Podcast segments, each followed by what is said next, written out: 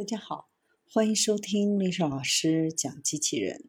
想孩子参加机器人竞赛、创意编程、创客竞赛的辅导，找丽莎老师。欢迎添加微信号幺五三五三五九二零六八，或搜索钉钉群三五三二八四三。今天丽莎老师给大家分享的是：水下机器人没电了怎么办？也许可以吃鱼粪来发电。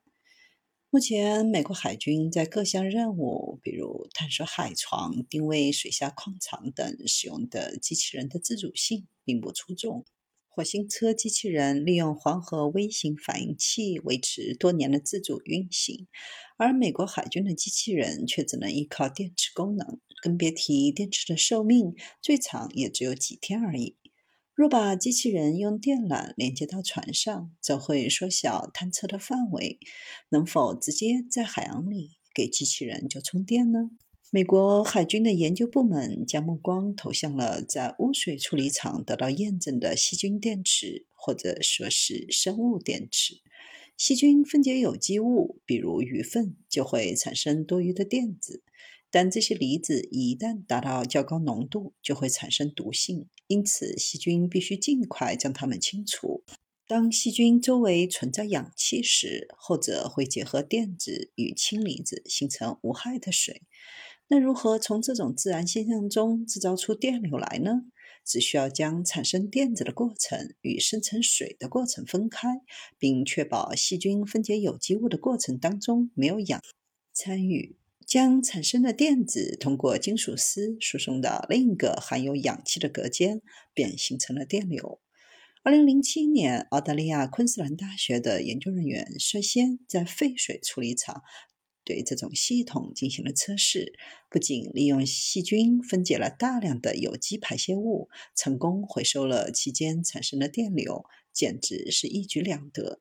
从排泄物的角度来看，海床与污水处理厂并无不同。废弃物从上层水域缓慢而连续地沉积到了海底，形成有机物的堆积，并被细菌分解。基于此，美军提出第一代靠鱼粪供能的十粪菌机器人，并进行测试，将简单的测量仪器放在海床上。每五分钟读取一次温度、氧气含量和水的酸度，直到能量储备耗尽，然后将仪器带回地面重新充能。在测试中，部分设备使用了传统电池，而其他设备使用鱼粪电池。